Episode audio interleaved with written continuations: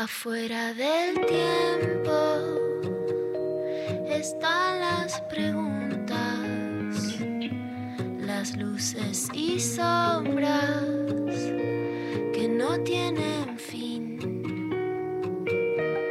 Ahí en la frontera están las señales, besando los bordes por donde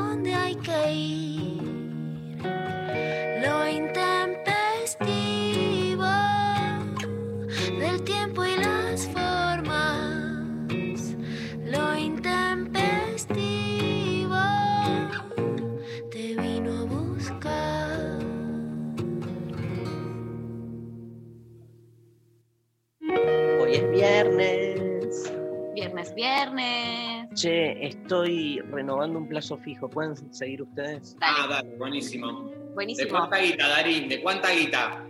100 pesos. 100 pesos, buenísimo. Joya. María, ¿vos tenés plazo fijo? No. Bueno. ¿Vos? ¿Vos tenés? eh, yo no, no tengo plazo fijo. Durante el kirchnerismo los pocos pesitos que tenía los ponía en plazo fijo porque apostaba al peso y a la moneda y a la economía nacional. Así me fue. Entonces hoy en mi columna de economía les quiero contar eh, sobre el Bitcoin. Un Dale. territorio que parecía lleno de emprendedores, pero que ahora están todos al grito eh, de demandemos en la justicia a Binance. Les cuento rápidamente a la gente por ahí si no sabe lo que es el Bitcoin. Dale, si yo no sé qué es. ¿Vos sabés? No, no, no tanto. Es una criptomoneda, es decir, son monedas que están sujetas, son formas de construcción de acumulación económica, no sujetas a la banca, al, al patrón oro, a un estado que te refugia. Ya está, ¿eh? Ya está. Ah, listo. ¿Podemos Igual empezar el programa? No, quiero seguir con mi Me de- reinteresaba. A nadie sí. le interesa. A nadie le A interesa. medio país. le- Todo el mundo le interesa. A nadie le interesa el Porque ellos se mandaron a decir, eh, se mandaron una guerra contra los estados. Dijeron, no importa que el estado te, te- te refrende la moneda. Bitcoin es un protocolo, exactamente. Es un protocolo de acumulación. Y entonces, en un momento, Elon Musk, Elon Musk, porque ahora viene, ahora viene todo lo interesante. El señor Elon Musk, dueño de Tesla, entre otras empresas, los coches eléctricos, un día en su Twitter pone Bitcoin. Y todo el mundo dijo, listo, vamos para este lado porque si algo se sabe es que los millonarios comparten sus recetas para ser millonarios. Entonces Tesla... Mi hermano, mi hermano tiene un programa de cocina que se llama Receta. Buenísimo. Genial. ¿Y esto qué tiene que ver, Dari, con lo que estábamos hablando? Porque vos dijiste que los ricos comparten sus recetas. Ah, buenísimo. Y el programa se llama Receta porque juegas sí, eh, con eh, la receta y que él es muy zeta. Pensá también que acá venimos eh, fogueando un poco que vos tengas tu programa de cocina y el zorro ese se metió antes. Te quiero decir algo. El sábado, mañana, voy a pasapalabra de famosos. Y voy a estar con Fede Val, Analia Franchín, Roberto Moldaski, Lisi Tagliani y Agustina Casanova. Quiero que gane Fedeval. Yo juego con Fedeval y Analia Franchín. No, no, gané. Pará, No podemos decir qué pasó. ya lo grabé. Ah, ¿y quién gana? Eh, el, el equipo contra equipo ga- gano yo con Fedeval. Perfecto. Pero después en el, en el rosco, Fede pierde con Moldaski. ¿Y vos, en cómo- ¿Y vos qué quedas? ¿Te vas? No, el rosco es uno contra uno, pero de equipo y, y ganamos y el- el- la última prenda la gano yo. Espectacular. Es dificilísimo ese programa, la verdad. Bueno, pero imagínate, soy filósofo. Claro, vos sos filósofo, o sea, se- te- tenés el don de la palabra. O sea, vos estás dotado con esto. O sea, Igual Iván de Pi- universidad pública para que vos hoy te sientes con el establishment a sonreírle. María, ¿qué pasa acá? María. ¿Qué pasa? Pero te copa, te copa el. eh, Fui, o sea, jugué con el equipo de Masterchef contra trato hecho, ¿entendés? Ah, pero vos no sos ni uno ni otro. Ellos tienen Bueno. Te vendió. Te Se vendió. Nada, me divertí mucho. Darío se vendió al barrio de, de Masterchef. ¿Podemos, ¿Podemos hacer acá un pasapalabra rápidamente? Sí, dale. ¿Qué juego Ya. te gusta? Empieza con A. Fruta que de Brasil. Ananá. Bien. B larga. eh, apellido de famoso cantante de cuarteto. Eh, Roberto Benini. No, no. C. esa- ya les queda la B larga. Dale. C. Eh, actividad que permita la reproducción. Comer. Coger. Coger, chicos. Comer también. Si no comes, no te Y- pero reproduces. la reproducción no es que comiste y quedas embarazado. Si no comes, Bueno, si no te bañás tampoco, pero. sí, podés coger sin bañarte, sí. pero sin comer. bañarte toda la vida, no podés. Sí, es realmente imposible. Tenés que ser un loco. Eh, de fruta, fruta que viene en lata en almíbar. Durazno. Dátil. Yo comí dátil en almíbar una vez. Bueno, pero si vos vas a ir a deconstruir todo el juego, es una pesadilla para Iván de Pineda. Haces muy bien de Iván, ¿eh? ¿Ven? ¿Yo por qué no me dan un programa a mí de esos? Yo le, muy divertido. yo le dije ayer a, a los productores de Telefe. ¿Qué? Les digo, no, Rechi, Rechi. Y bueno, yo, yo quiero hacer la niñera de nuevo. Porque la versión que se hizo en Argentina no salió bien, la verdad. ¿Y, con, y de, qué, de qué querés actuar? ¿De qué personaje? va a ser John Knights. ¿De quién? ¿Del chabón? Del mayordomo. Ah, Ah. ¿Y quiénes Ellos- querés que sean el resto? Y porque traigo esta colación, porque estuvimos jugando acá con la gente de la compañía teatral, ¿qué pasa hoy acá? Con la señora Erika Rivas, el señor Lolo, la señora Luciana, Fiamma. Estábamos jugando a armar eh, estos Lo- a Lolo lo metes en todos lados, boludo. Lolo está en todos lados. Nepotismo. Sí. ¿Pero cobra? No, No, ah. ¿cómo va a cobrar? ¿Está loco? No, se le da un plato de comida y la posibilidad de algún día. Bueno, yo ya le tengo eh, propuesto un trabajo que se va a dar, que se va a dar, pero bueno, tiene que cumplir ciertas capas. Ahora Podemos está decir- la inducción. Ah, Son siete años de inducción que labura, a ver, en donde yo lo voy eh, induciendo, siete años de capacitación y ya después de los siete, o sea, son 14 Es como- años en total. como Hugo Mujica que estuvo siete años sin hablar. Claro, es lo mismo. Igual. Es lo mismo, digamos, simplifiquemos con que es lo mismo. siete años en el Tíbet.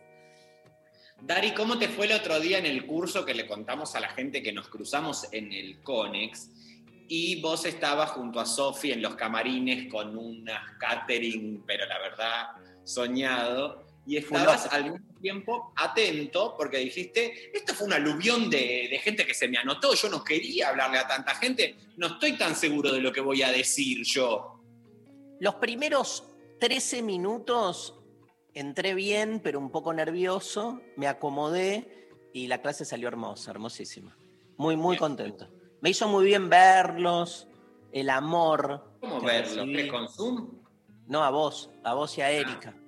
Ah, Me hizo muy bien verlos y eso es como que transmiten, ustedes transmiten paz, alegría, felicidad, este, nada, deseo de vivir. deseo de vivir ante todo. Porque, ¿sabes cuál es mi canción de hoy? Un día acá en, en Buenos Aires, digamos, digamos todo, ¿dónde estás? Digamos todo. En Córdoba. Está en Córdoba, Rechi, acá en... Trae alfajores. ¿De qué? Por favor, no con Marina. Pero María, vos no sos de esa generación que tenía ese uso de te vas a Córdoba a traer alfajores, te vas a Tucumán a traer empanada. Trae salamín. Bueno, trae un salame, trae un salame. Un salame rutero. Que eso me llama la atención. En la ruta vimos que vendían cuatro salames 200 pesos. Yo no voy a Ah. comprar ese salame porque no de, o sea, es llamativo. Chancho, chancho vivo. Y no sé, no, no en los costos. Estás mal acostumbrado a los precios de, de la capital. No, pero cuatro salames 200 pesos. Pensá que 50 pesos por salame. Dice, Martín quiere decir que lo hicieron con Mierda. ratas. Bueno, ¿Vos lo ni mierda ni plata. Yo no dije nada de eso, chicos. No me pongan palabras. Vos compraste, vos compraste ayer tres paltas a 100 pesos, boluda. Bueno, bien. Re bien. Está perfecto. Si la podés conseguir a un peso, la, porque de última. Lo que sea, va a estar bien. No era. Estaba pintada de verde. Era una piedra. una piedra verde. Piedra pintada de verde. Bueno, espera, te hago una pregunta fundamental. ¿De qué te arrepentís? En mi vida, hoy, Sí. y. de mil cosas. Elegí una. Después de la pausa te pregunto otra. Dale. Bueno, ahora me arrepiento. Te dejo pensar. María Stanriver, ¿de qué te arrepentís? Me arrepiento de a- no haber sido lo suficientemente chota con cierta gente. Los muchachos peronistas. Ah, bueno, una versión acústica. Em, pero podés todavía. Llamá, No, bueno, hay que- llamá a esa gente y, No, ya está. y puteala, boluda. Ya está, ya está. O sea, Era de algo del momento, ¿viste? Cuando ya no da que ahora pasaron, no sé, seis años, vas a llamar a alguien y decir, ah, me acordé que te odio y te quiero putear. Pero que te arrepentís de que en el momento no le dijiste a alguien. Fui muy soft, sí, fui Claro. muy, muy, muy blandita. Sophie Cornell, buen día. Buen día. Eh, yo ¿De me arre- arrepiento de no haber sido más fies- fiestera. Hija de. uh, la siempre, estu- siempre estudiando y siempre de novia. Desde los 16 años, Muy mal. un continuum de novios, eh, relaciones re largas y siempre estudiosa, siempre, viste, nada. Más, más A los boliche. 40. Mira, la, la- dice, la estadística dice que alguien como vos a los 40 explota. Pero siempre me jodió eso, como, como que siempre vi eso y dije, esta mina, ¿por qué no hizo lo que tenía que hacer a su edad? Siempre critiqué eso. ¿Esta mina sos Ah, vos? bueno, pero ya el precepto de tener que hacer lo que hay que hacer a, a cierta edad, no te digo que ahora. ¿Qué, qué años tenés, Sofi? 32. ¿Qué? ¿Y ya te das por jubilada de la joda? No, Ay, no, así sí. no se Tienes que ir a lo de Martín. Sí, me doy re por que- jubilada de la joda. Bueno, María, vos tampoco hagas ese comentario porque la gente va a terminar pensando que soy Jacobo ignorante, la verdad. Sos Sí, medio No, como. Un poquito. Sos el nuevo chisito. Le dijo chisito, ¿no? Este, Silvia Zuller. Sí, que tenía la... Y a él eso, pero fue... O sea, la, la, la bala mejor puesta. O sea, porque él ese estigma no se lo sacó más. O sea, es terrible lo que vivió esa persona. Le hacía canciones. Eh, Silvia Zuller. Este, en un momento en donde no estábamos deconstruidos y un pene grande, un pene chico, no importa, la verdad. Ah, Chisito era el pene. Sí. Claro. Bueno, ¿Pero qué pensaste, María? ¿Qué se te no, representó? como que era un- él era un chisito, porque era como que, no sé, Chiquito. él como Sí, la super- verdad que también puede ser, o sea, tiene mucho mejor la cabeza María que nosotros. No, pero hablaban de, de porongas en ese momento. Cuando Y ella le ahora dijo. también. No, está, está. Digo, fue dirigido. Bueno, ¿pensaste o querés que vayamos a una. Quiero pensar más. No, ¿Querés ¿sabes qué lo que ocurre? Que yo también estuve en muchos lugares que no llegué a disfrutar del todo. Como eh, pongo, digamos, la. Esperá que está que sonando el tema de Silvia Zuller, dice Pablo González. Pasa que nosotros tenemos cero retorno. A ver. Cosa tan extraña. No puedo hablar. Ahí está. es un delirio. Su cuerpito Volvimos mejores. La nueva Nacional Rock.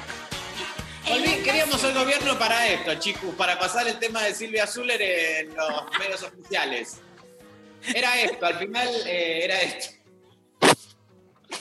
Bueno, esperá. Tenemos derecho. Estabas, estabas diciendo algo re importante y te cortamos. Como que no pudiste disfrutar. Ah, ya está, dejen, chicos, se callo todo lo que digo y les entra por un oído. Ya está, ya está, listo, no sé. Eh, pongan un, un audio, no sé. No, no, diga- No, digámosle a la gente la bueno. consigna mejor. La consigna de hoy es, ¿de qué te arrepentís? Así, ¿de qué te arrepentís? Puede ser una boludez y puede ser algo muy fuerte, como lo que estaba contando Martín, pero también puede ser, me arrepiento de, no sé, a ver, eh, qué sé yo. ¿Qué? No, De ayer a Ya la pus- noche no haber cenado carne, una cosa así. Claro, digo, como que puede, abrimos eh, la- las posibilidades a cosas más boludas, cosas súper trascendentales, y nos mandan sus respuestas de a qué se arrepienten al 11 39 39 88 88. Nos mandan audios de WhatsApp, nos mandan a través de arroba lo intempestivo de qué se arrepienten, y bueno, les vamos a estar leyendo. Un bayón para El Ojo Idiota es el tercer disco de Patricio Rey, sus redonditos de ricota, editado en 1988. Según el indio, es una de las grabaciones que mejor capta el espíritu y la idea musical del grupo durante esos años. Parecería que en el tema El Indio muestra la historia de alguien que logró escapar de su prisión, pero que sus carceleros se dan por vencidos ante su vencedor en tiempos de plumaje blanco. Hablamos obviamente de vencedores vencidos, uno de los temas fundamentales de los redonditos. El nombre del tema podría estar referenciado en la frase que inmediatamente después del golpe de Estado del 55 a Perón utilizara al general Lonardi para intentar unir al ejército luego de que la Fuerza Aérea Argentina bombardeara su población en la Plaza de Mayo el día de mi cumpleaños, ¿sí? El 16 de junio este, de ese año, produciendo 308 muertes e hiriendo a casi 800 civiles. Leonardo dijo, esta será la última revolución, la que sin vencedores ni vencidos afirmará la unidad de los argentinos. Las intenciones conciliatorias no prevalecieron entre los otros oficiales vencedores, ya que el 16 de septiembre, día del cumpleaños de uno de mis hijos, todo, Todo el todos los cumpleaños. cumpleaños de mi familia están atravesados por la historia peronista. Comenzó la revolución que generó la remoción del general Perón. Bien, cuestión es que la letra de Vencedores Vencidos es tremenda, metafórica, pero habla siempre de lo mismo, de repensar la historia este, en relación a quienes fueron los vencedores y quienes han quedado afuera de la historia. Nada mejor para empezar este, la jornada musical de hoy que este temazo que hicimos mucho, tiempo en, este, en Desencajados, en Salir de la Caverna, uno de nuestros favoritos, Vencedores Vencidos por los Redonditos de Ricota.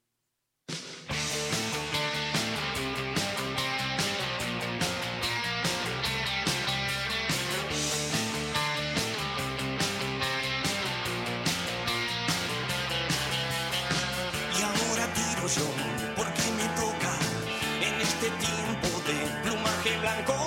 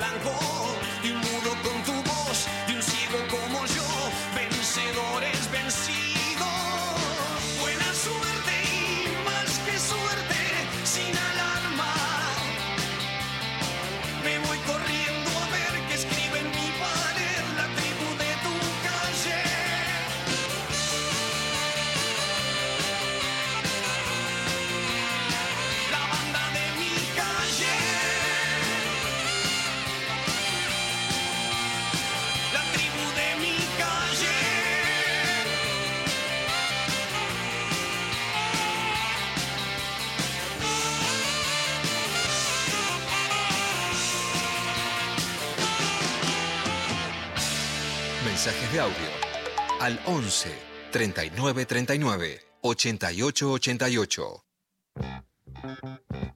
Bueno, están llegando mensajes. ¿De qué se arrepiente Martín? ¿Tenés, ¿Pensaste algo más? O... Ya estaba diciendo de lo que me arrepentía, pero recién hicieron acá un chiste. La verdad que, es que estábamos haciendo una consigna realmente fuerte. Porque puede empezar a llamar tipo, no, ayer me jugué todo, me jugué todo. Y era lo de mis hijos, y era lo de mis hijos. Y nosotros, ¿cómo hacemos para lidiar con esa situación? Y- Cuando empieza a llamar la gente que ayer se jugó todo. Porque Actuando. eso es de verdad. Nosotros decimos boludeces de, ay, podría haber sido. Pero hay gente que se arrepiente de verdad de cosas terribles que hizo en la vida. Entonces, la ¿Qué es lo que está moraleja. mal, ¿El arrepentimi- ¿El arrepentimiento o lo que hizo? Eh, qué buena pregunta. Yo sigo mirando tasas de interés. Buenísimo, Dari. Está bueno. Eh, te voy a contar algunas de las respuestas que están Dale, llegando. Martín, si te parece bien. Eh, chicos, me arrepiento de haberme ido de viaje por Latinoamérica con una manga de hippies que les pareció caro pagar para ir a Machu Picchu. Tengo esa espina clavada aún. Claro, no, no. Te vas a este viaje y no quieren pagarte Machu Picchu. Igual Machu Picchu es carísimo, me imagino. No tengo idea, pero si te fuiste hasta allá, Bueno, sea- hay gente que tiene, tiene eh, una este, digamos, percepción más elevada y dicen, no importa, lo, lo disfrutamos el viaje hasta acá, no importa no poder entrar. El tema es la manga de hippies. Claro, eso es lo que más me molesta. sí, sí. ¿Por qué se le dice manga? Bueno, porque es otra de las formas despectivas de decirle a un grupo de gente. ¿Pero por qué? ¿Qué tiene que ver una Horda, manga? Se le puede decir horda, puñado. No, pero manga, boludo, es una manga de, de una campera. Una manga de. No, manga no es... eh, eh, a ver, alguien nos puede... Ah, Alguien googlea. Lógico. Eti- Alguien ma- lógico. Una manga de boludos. Cuando decís una manga de boludos, ¿qué es? ¿Que ¿Los boludos que entran en la manga de, de una No, remera? no debe. Debe haber- igual. La manga de cuando salís a la cancha. Pablo dice que sí. Pero Creo si la manga de cuando se sale a la cancha es un invento de hace poquitos años. ¿Por qué se le dice manga eso? Tampoco se entiende. Porque parece la manga de una remera. el- Pablo se inventó. eh, Parece un colon. A la expresión manga de. un, Me gusta que cuando él no sabe algo, se quiere hacer boludo, solamente hace caritas. un intestino grueso, parece. Es un intestino grueso. Sí. Igual de última, el, el del fútbol tiene un poco más de sentido porque es como algo redondo, como que Es puede manga. llegar a ser una manga. Ahora, eh, decirle a un conjunto de gente manga, como, como cantidad, porque si ahí se la usa, ¿no? Como, como para denotar que son muchos. Son muchos. Manga Claro. de, como un conjunto de, pero despectivo. Claro. Bueno, si alguien ¿Cómo sabe que nos cuente. Mirá la cara de Sophie Cornell intentando googlear. Porque Se la ve como, ¿eh? ¿Eh? Manga, manga también. también. Sí, son los dibujos animados japoneses. Gente que en las batidas forma de línea para dirigir la casa a un lugar determinado. Wow. Es una de las definiciones. ¿Qué es una bat- batida cosa, de, o sea, de lucha? Seguro que vino porque manga era un. O sea, no sé, no sé. No, no, Bueno. no, no adivinemos, por favor. Inventemos, no importa. Eh, manga de hippies, listo. Siguiente. Eh, me arrepiento de no haber dado las dos materias previas apenas me recibí. Eso me atrasó como tres años en el comienzo de la facu. Bueno, No, bueno, pero es... eh, es un garrón. ¿Viste cuando haces el secundario? Por ejemplo, yo tengo muchos alumnos que me, me- me los encuentro ahora grandes y me dicen, me arrepiento de no haberte dado bola cuando te tuve de profe. Porque Eso ahora es- te... eso es- ¿Qué? no, no es un halago eso, eso es frene mi total. Eso, da- dale una trompada en la cara al que te dice eso. Bueno, pero me da, me dan pena. Porque es como que se dan cuenta ahora que les gusta la filosofía y cuando eran mis alumnos eran unos imbéciles, boludo. Pero vos le pudiste decir, vos sos un imbécil, alumno, sos un imbécil. Sí. ¿Les has dicho eso? No, en este momento, cuando se arrepienten, le digo, bueno, jodete Eran por una boludo. manga de boludos. Jodete por boludo, estoy verde. Numedes han Ayer contó que un amigo de ella que estudiaba filosofía en la facultad, Sí. eh, un profesor eh, los obligaba a drogarse muchísimo, que si no, no los aprobaba. Mira, pero a drogarse metafóricamente con libros. No me acuerdo con qué. ¡Erika! ¡Erika! No, no oye, me parece. Ah. Pero le quiero preguntar con qué droga era, porque me parece que dijo heroína. Pero cómo, Ahí viene. Pero no dije nombre. pero cómo, No dije nombre. Hola, Erika. pero cómo va a ser. Hola. que había alguien. No, dije que había alguien que en las universidades de filosofía obligaba a tomar una droga. No. Bueno, sugería. Y no Bueno, dije. mirá cómo Mirá cómo tergiversás. cambias todo. Bueno, Sos- ¿qué dije que era? Heroína. Heroína, pero eso no se consigue en Argentina. Bueno, Mintió, ven, ven, ahí empieza ya. yo es lo que so- sabía. ¿Estamos al aire? Sí, Sí, sí. No se puede contar pero la gente no ve igual. Ah. Ve- Es sin imagen, solo nos ven ellos. No, Pero no se puede creer lo que están, lo que están diciendo, no se puede creer. Yo creo que esto no, no. ¿Es una perfo? Volvimos mejores, queríamos eh, hacer gobierno para esto, para poder hablar de estos temas. Es parte con- del, es parte del espectáculo de ustedes. es como un- happening al final. Es como un Vamos distintos espacios radiales hablando de drogas. ¿Por qué? ¿Qué tiene que ver con el arrepentimiento? Porque sabía la consigna. Ah, no, porque un tema saca al otro y empieza. Ah, o sea, ok. no, eh, siempre la droga es uno de los principales arrepentidores. Erika, tengo una pregunta que recién discutimos y Martín no sabía. ¿Por qué cuando decís una manga de boludos usás la palabra manga? No sé, una manga de boludo. Como que te los metes adentro de la manga, ¿no? Bueno, está bien. Esa, como, esa cosa como de sacarse cosas de abajo de la manga o de adentro de la manga. Pero esto vos, o sea, lo asociás a manga de, de ropa. Vos lo asociás a manga a los dibujitos. A los animados. dibujitos animados. Sí. A los dibujitos animados. Un oyente dio una explicación sobre manga. A ver, poneme el audio, por favor. A ver, a ver, a ver. Hola, ¿cómo les va? Estaba escuchando el programa que tenían en duda el sustantivo manga. Es un sustantivo colectivo que se usa para hablar de las langostas. Como si vos decís una manada de elefantes, decís una manga de langostas. Cuando decís una manga de hippies, los estás tratando peyorativamente como langostas. Bueno, finalmente pedimos disculpas tanto a los hippies como a las langostas. O sea, pedimos disculpas públicas eh, porque la verdad que, bueno,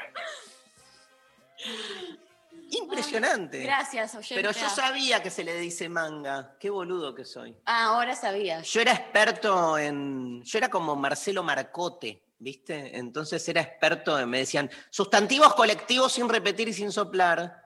Y, y tiraba tipo cardumen, manada, manga, Archipiélago. jauría. ¿De archipiélago, perros cómo es? jauría, ¿De pájaros? Pajeros. Muy bien.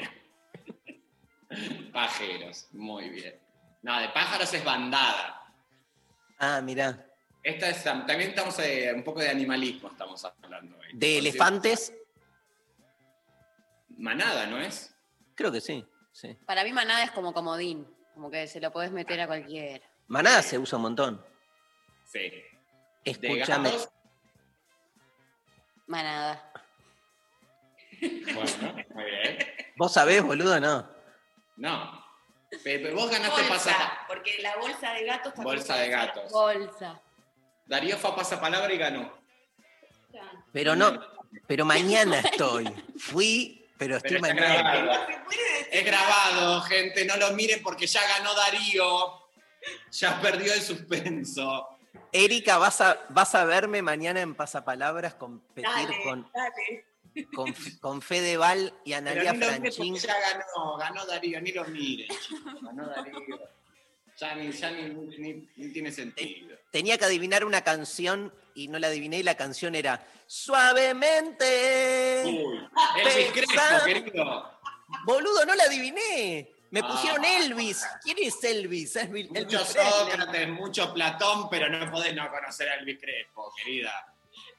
O sea, algo en tu cara me fascina, algo en tu cara me da vida. Será tu sonrisa, será tu sonrisa.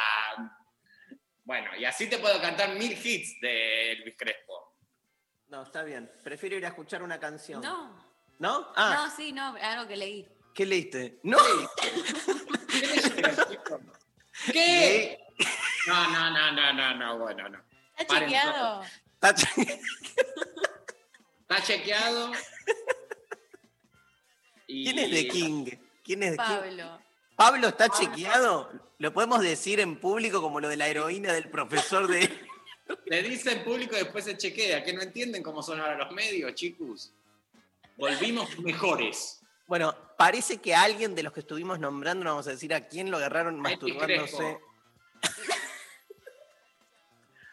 A Elvis Crespo lo agarraron eh, dándole a la bandada de pájaros en pleno cielo. Se estaba clavando una paja. ¿Se puede decir eso? Perdón, ¿puede decirse eso? ¿Cómo se dice el sustantivo colectivo de muchos pajeros? Elvis Crespo. Elvis Crespo y su banda. Elvis Crespo Band. Parece que a Elvis Crespo lo agarraron haciéndose una paja en un avión. Pero ¿por qué lo agarraron también? O sea, ¿dónde se estaba haciendo la paja? A ver. Porque Vale, él- ahí- él- voy, a buscar, voy a ver.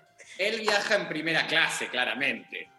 ¿Está chequeado o no está Estoy chequeado? abriendo una nota que Quiero saber porque la verdad- ¿Les leo la nota? Dale, de la nota, de- Univision.com. ¿Univisión qué es?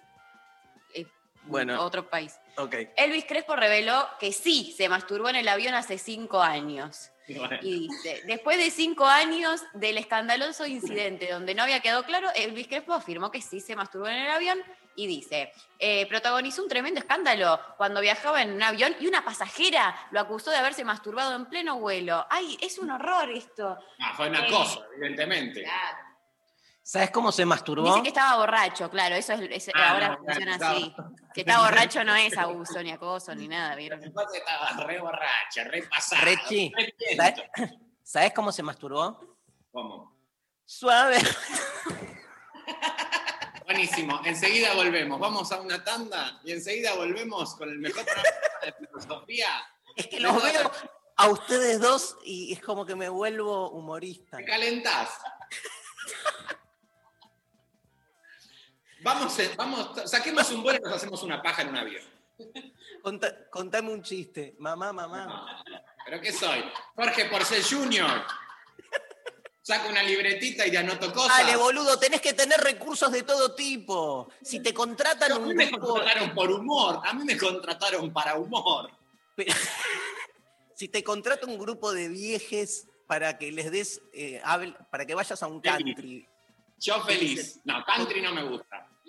Dale, boludo, te pagan un Yo sé montón. que has ido a countries a hacer. ¡Eh! Obvio, he ido a muchísimos. Por tal, eh, la gente del conurbano, a diferencia de ustedes que son muy de capital. Y Ay, perdón. de- ¿De conurbano de dónde sos? De Ramos. ¿De dónde? Ramos Mejía. De Caseros y Ramos Mejía. Bueno, Ramos es, es capital casi. No, No, no, no, no, no. Es eh, wannabe capital, es peor. Es mucho decir que Ramos es conurbano en el sentido en que se le da.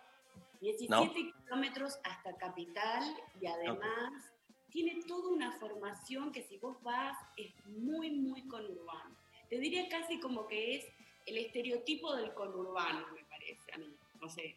Porque vos ves eso y después vas a Lanús y podés ver cosas parecidas, vas a Caseros, bueno, ni hablar porque se... Caseros es más conurbano. Erupté en el medio. Caseros es más conurbano. Eri, te amo. Ay, yo a ustedes. yo a Amo ustedes. escucharte. Ya es parte del programa, o sea, ¿por qué no se le un contrato? Dale un Porque contrato. siempre termina, siempre la terminamos jodiendo. Pedile Ahora- a Miki. Llamala a Miki. Llamala a Miki que le dé un contrato. Sí, pero con guita fuerte. Miren que Erika es carísima, ¿eh? Erika Imagino. Es todo dólar. Ella Ella, Ojo que acá, además acá ya pedí. acá ya pidió, me cobra a mí por haber venido acá. Yo le digo, Erika, yo no estoy partido. No tengo un centavo para poder hacerme cargo de las pretensiones que ella tiene. Bueno, vamos a, una, a escuchar música, así nos tomamos un café. ¿Te gusta Paloma del Cerro? Sí. Erika conoce, sí. Una muy grosa, la hemos escuchado. Paloma del Cerro, gozar hasta que me ausente. Esto es en lo intempestivo hasta las 3.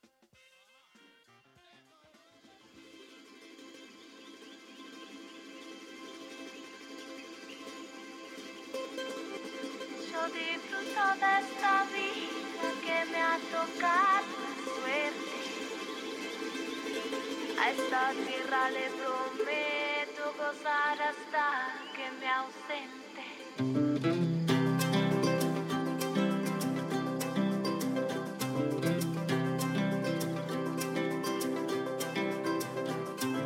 Yo disfruto de esta vida que me ha tocado en suerte. A esta tierra le prometo gozar hasta que me ausente. No me alcanza con soñar lo soñar con otra vida, cierro los ojos, un intento.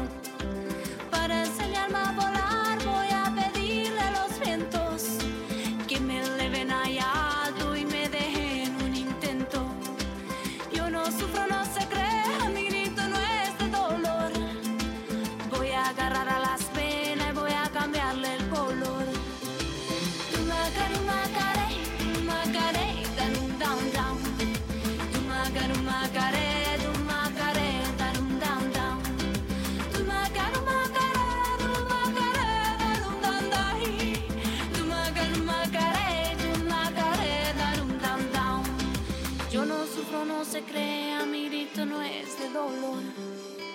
Voy a agarrar a las penas y voy a cambiarle el color.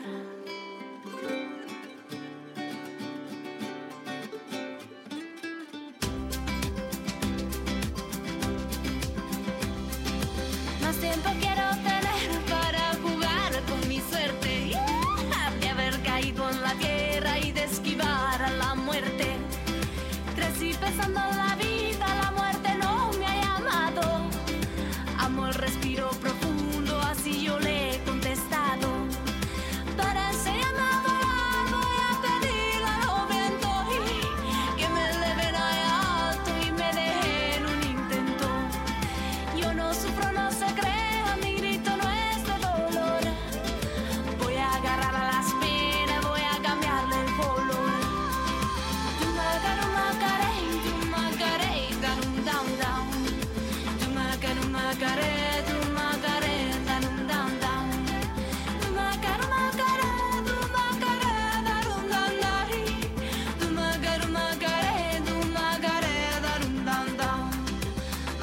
quiero tener para jugar con mi suerte. De haber caído en la tierra y de esquivar a la muerte.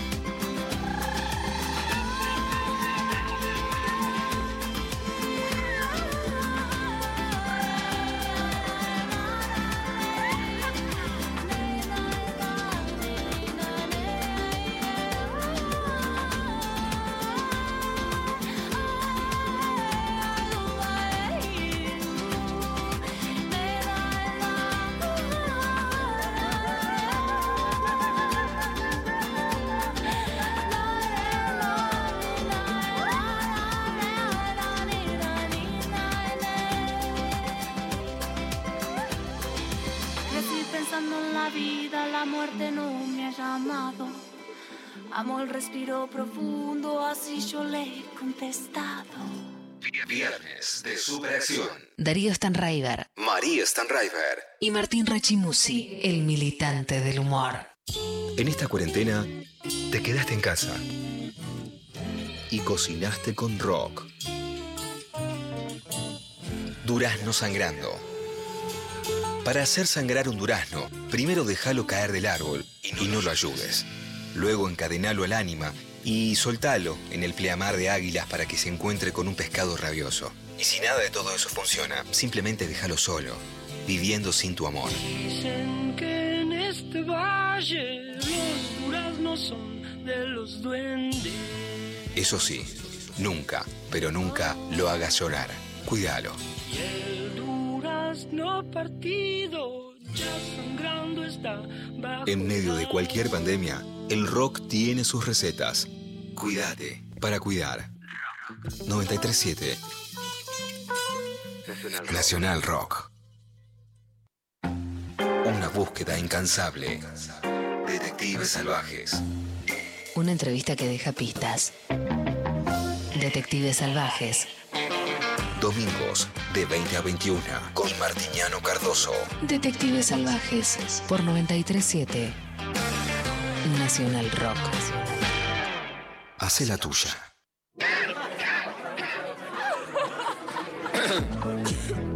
¿A qué vas a ir a esa fiesta clandestina? ¿Vas a volver enllenado de virus solo por ir a bailar las canciones de moda que las podés escuchar también en la radio o en tu casa sin contagiarte y sin contagiar a nadie? Y aparte seguro te cobran ahí. Un ojo de la cara, sí, la entrada. Así que quédate en tu casa. Aprovecha que después vas a poder salir a donde quieras. Y si te juntas, hacelo bien. 937 Hace la tuya. Nacional Rock. Hace la tuya. Hace la tuya. Pero no hagas cualquiera. Una tarde eléctrica. Rayos y centellas. Estamos en Nacional Rock. Rock, rock. Eso era una centella. Nunca lo había entendido realmente.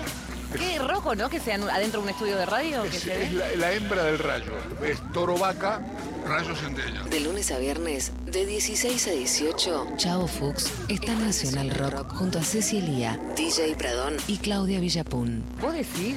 Estás diciendo cualquier cosa, Chau Fuchs, para empezar el programa. ¿no? Vení a recargar tu energía. Rayos y centellas. Me interesa muy poco que la rana no es la novia del sapo, lo cual me ha decepcionado enormemente.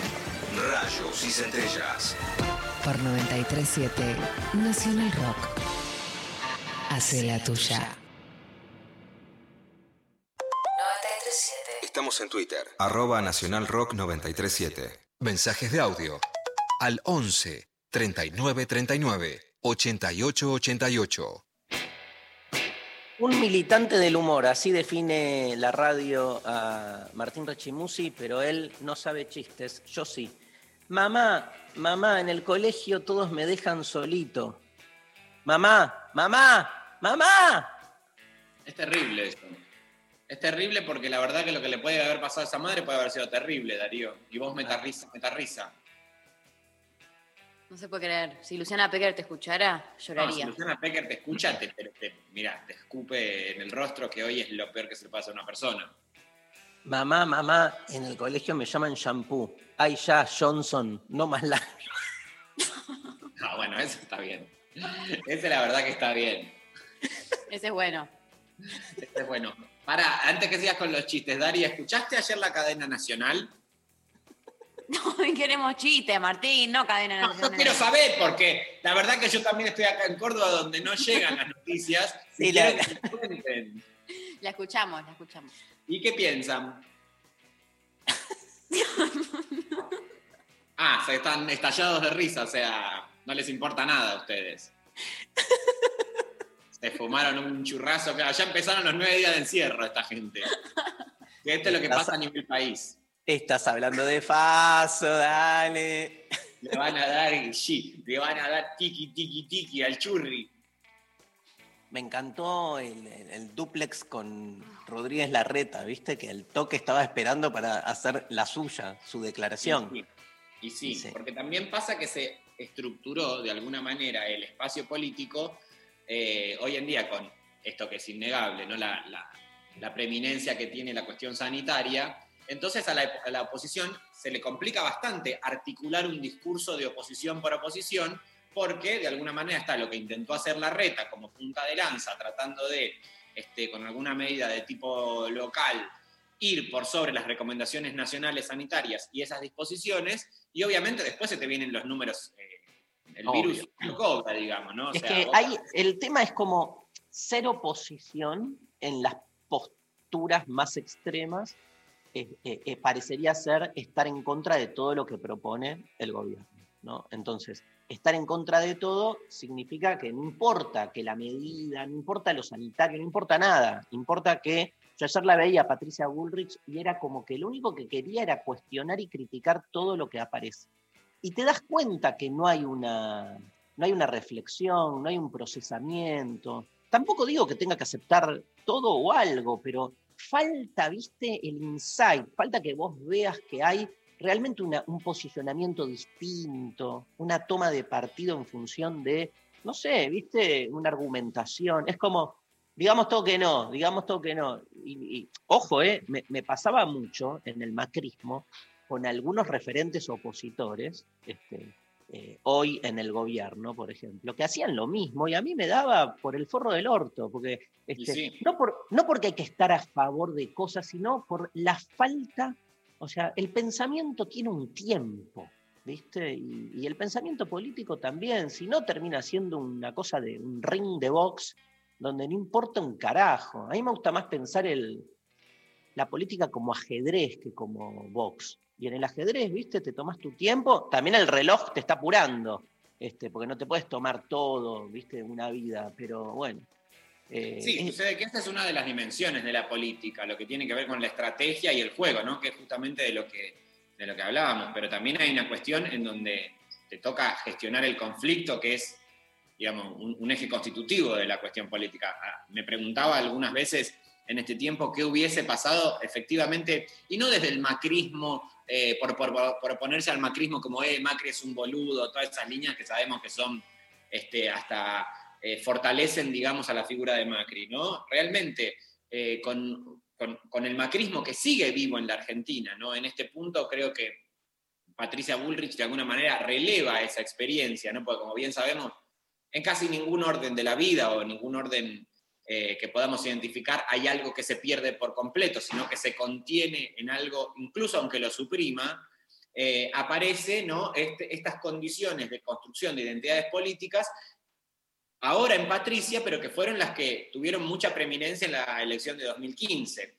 Entonces, Patricia es la que se manda y este, constituye con mucha menos eh, eh, ornamentación, digamos, que la figura de Mauricio Macri, que lo tenía a Durán Barba de alguna manera construyendo esa, esa nube, ¿no? Porque era como un intangible, pero muy visible al mismo tiempo. Eh, Patricia Bullrich no tiene toda esa pompa, pero es la que se manda, ¿no? En algún punto es como, tiene como una, por- una porción eh, escindida del entendimiento en donde ella sabe que tiene que ir para adelante, ¿no? O sea, como que no, no se detiene en ningún momento a pensar las consecuencias de nada. La vi ayer a, a María Eugenia Vidal en una entrevista, porque está circulando, está recorriendo los canales. Ujú. Qué vacuidad, boludo. La sensación de recoacheada, Sí. repensando todo. me genera mucha también, me, me pasa que le debe pasar a cualquiera de verla y de ver ya todos los gestos así, digamos, este, además de coacheados, ha sido tan caricaturizada que la veo y creo que está actuando, ¿viste? Sí. Como que Sí, total. me parece la doble de ella, pero este, todo hiperpensado en sus respuestas y básicamente no diciendo nada, ¿no? O sea, como queriendo diferenciarse de la Bullrich claramente, Claramente. claramente con un discurso así como nada, este, vacío, ¿eh? Me parece también que eh, en este acompañamiento de anuncios que también nos encuentran a todos mucho más golpeados, eh, me parece que lo que tiene a favor, digamos, este anuncio y este contexto, se nos va a hacer bastante duro, ¿no? Porque recordemos que el encierro no es gratuito, o sea, no, no es que no pasa nada y el mundo se va de vacaciones, o la Argentina por lo menos se va de vacaciones nueve días a la casa, o sea, es duro, porque además tenemos que una y otra vez desde estos espacios, con la mínima porción que nos toca a nosotros, ocuparnos de que el encierro sea temporal y sea Claro. este, un aspecto de- Sobrellevable. de cuidar la salud, pero que el encierro no se vuelva carne en nuestras prácticas cotidianas, ¿no? En todo Total. sentido. O sea, combatimos el encierro desde donde podemos, ¿no? Y el encierro en términos amplios. Pero a propósito de eso, respecto de la política, lo que me parecía eh, interesante también destacar que al tiempo que se anuncian eh, est- esta nueva fase de, de- de cuidados, aparecen también un montón de este, ayudas desde el gobierno, ayudas por decir ayuda, pero en realidad sabemos que toda guita que baja el gobierno es inversión, ¿no? Porque es lo que dinamiza la economía. Y se, este, se amplió el programa Repro, se aumentaron eh, el salario complementario para los trabajadores críticos de la salud de 18 mil a 22 mil pesos, eh, se incorporó al sector gastronómico en el Repro, eh, la tarjeta alimentar eh, se este, inyectarán 18 mil millones para que la gente morfe, porque la verdad que, o sea, ya hay mucha gente que está quedando directamente con una comida por día. eh, y estamos, recordemos, en un país que tenemos más de la mitad de la gente por debajo de la línea de pobreza.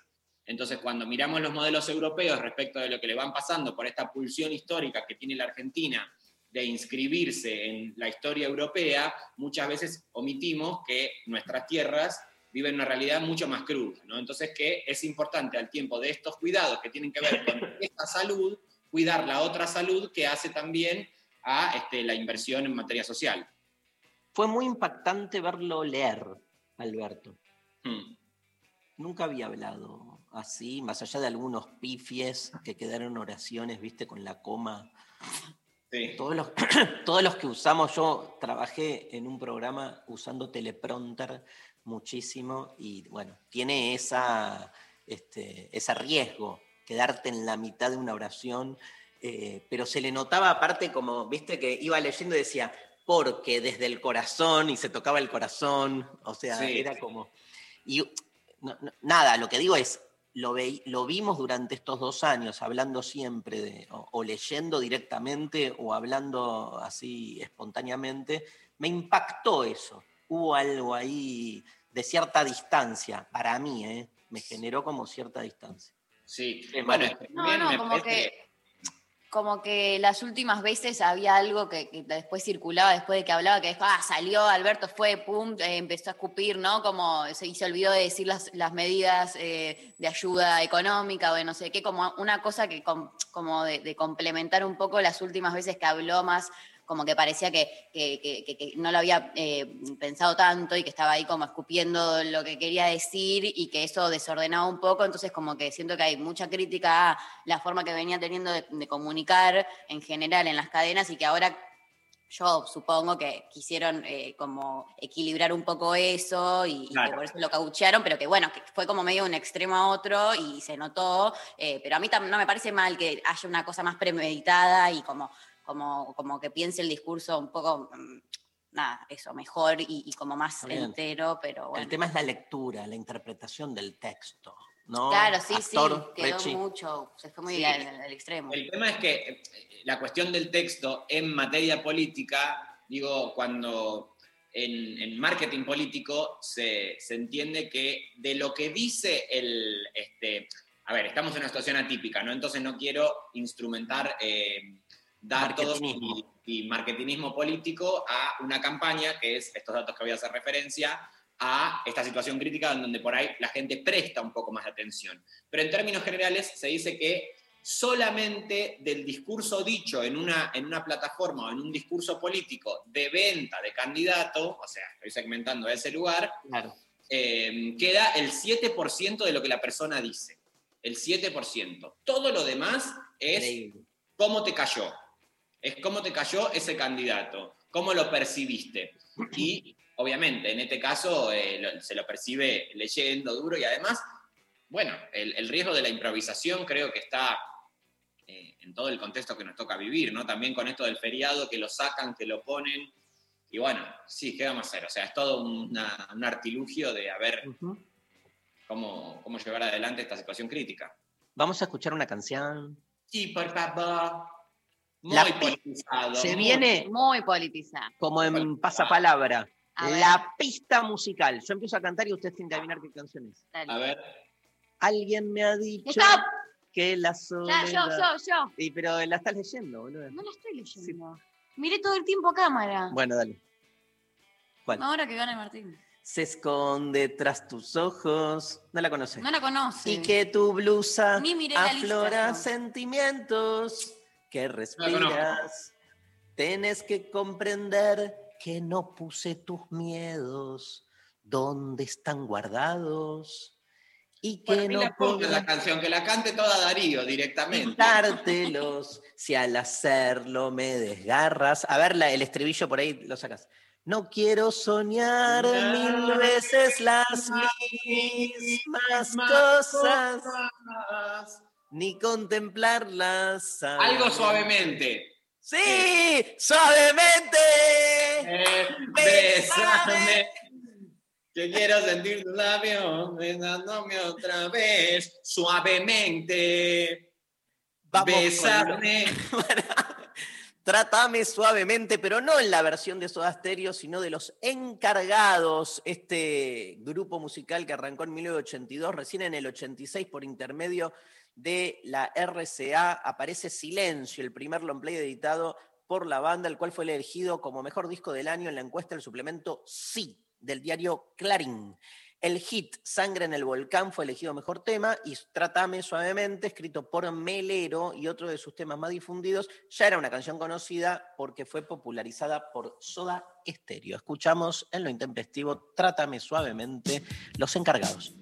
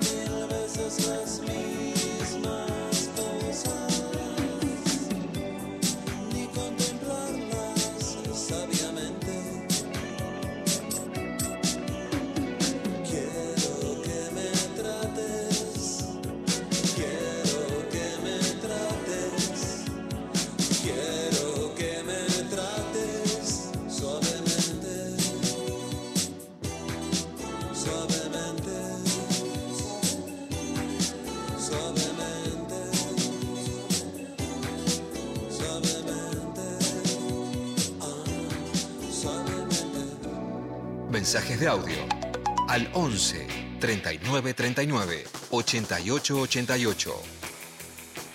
Bueno, mensajes que están llegando. Recuerden que la consigna del día de la fecha es de qué cosas se arrepienten, de qué cosas te arrepentís. Eh, Martín, ¿te puedo hacer una pregunta antes de ir a los mensajes? Eh, yo el viernes pasado te había dicho que este viernes teníamos que mm, hablar, quiero saber si lo viste, de todo lo que es el regreso de Marcelo Tinelli. Sí.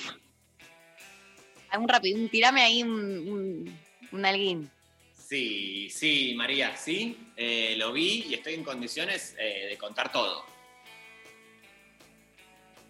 Bueno, todo, todo. Bueno, eh, lo primero que tengo para decir del programa, Un punteo, hacete. el punteo. Punteo. Primero, el, el programa no tiene ni pie ni cabeza.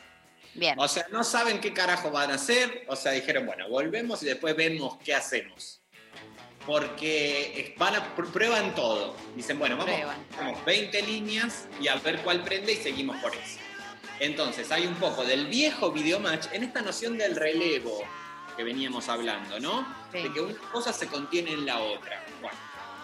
Entonces, entonces, ellos dijeron, vamos con humor, por ejemplo que van a ser los viernes como regla general, pero el lo dijeron, bueno, pero esta semana el lunes. O sea, ya inauguran la regla. Ya empezó eh, raro. Ya empezó raro. Ya empezó raro. El humor es realmente, eh, cuando ellos dicen recuperar algo de la experiencia de Videomatch, es eh, lo mismo. No es que dieron algo. No, no. O sea, están Trajeron los Los- mismos sketch, los mismos sketch, como si no hubiese pasado el tiempo. los mismos Eso- guiones. ¿eh? No Mismo- contrataron guionistas nuevos. No, no, no. Mismos guiones, mismo todo. Mismo todo. Mismos ocupantes. Eh, así que bueno, o sea, esto fue eh, lo que es la parte de humor de Tinelli. Para, ¿y Politichev te gustó? Enca- A ver, me gusta la idea porque a mí ese, el gran cuñado me parecía alucinante. Más allá de, eh, la, obviamente, que no me siento interpretado políticamente por ese sketch, me parecía que estaba muy bien. ¿Viste Este que no está Vidal? no está Vidal. Pero está Malena Massa. Dicen que hubo ahí un, una- un petitorio. ¿Quién dice? Me llegó que, que se pidió que se la El. Prada te dijo a vos. Sí, tengo mis fuentes. Tenés tus fuentes. Bueno, eh, ni pie ni cabeza tiene el certamen. O sea, le pusieron la academia porque no saben si los van a hacer cantar, bailar, Esta parte no queda claro. Yo no entiendo. ¿La semana que viene van a hacer otra disciplina? ¿Cómo funciona? Sí, es que para mí es así, porque también lo que pasa, María, y que con esto, por suerte, ay Dios, por suerte, puedo hablar con gente joven, porque la gente vieja, mira, pero no, no tiene que ver con la cuestión etaria, ¿eh? Conozco gente que tiene 90 años y es mucho más joven que gente que tiene 22.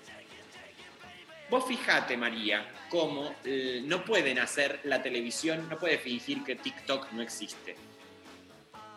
Entonces, si vos agarrás un dispositivo y mirás primero alguien haciendo una coreo en un almacén, después un millonario en Italia, después una coreo perfecta, mirás toda esa cantidad de propuestas visuales diferenciadas, la gente se aburre viendo a solamente gente cantar o gente bailar. Claro. Vos decís que tiktorizaron el programa.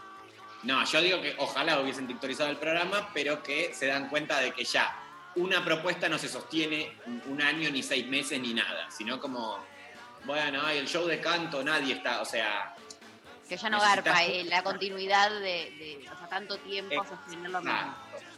exacto, exacto, exacto. Bueno, eh, Marcelo de- Tinelli al principio, el, el primer día bastante estaba medio, bueno, digamos, eh, estaba... Ayer, ayer conocí a, a- no lo conocía, al Lizardo Ponce. Ah, mira. Los gustos hay que dárselos en vida. Pero lo vi, lo vi porque eh, bailó y Tinelli como que se armó un, un conflicto. Claro. Ah, no sabía, ¿qué pasó? No lo pude ver ayer. Estaba leyendo, se- se- ¿Qué estabas leyendo?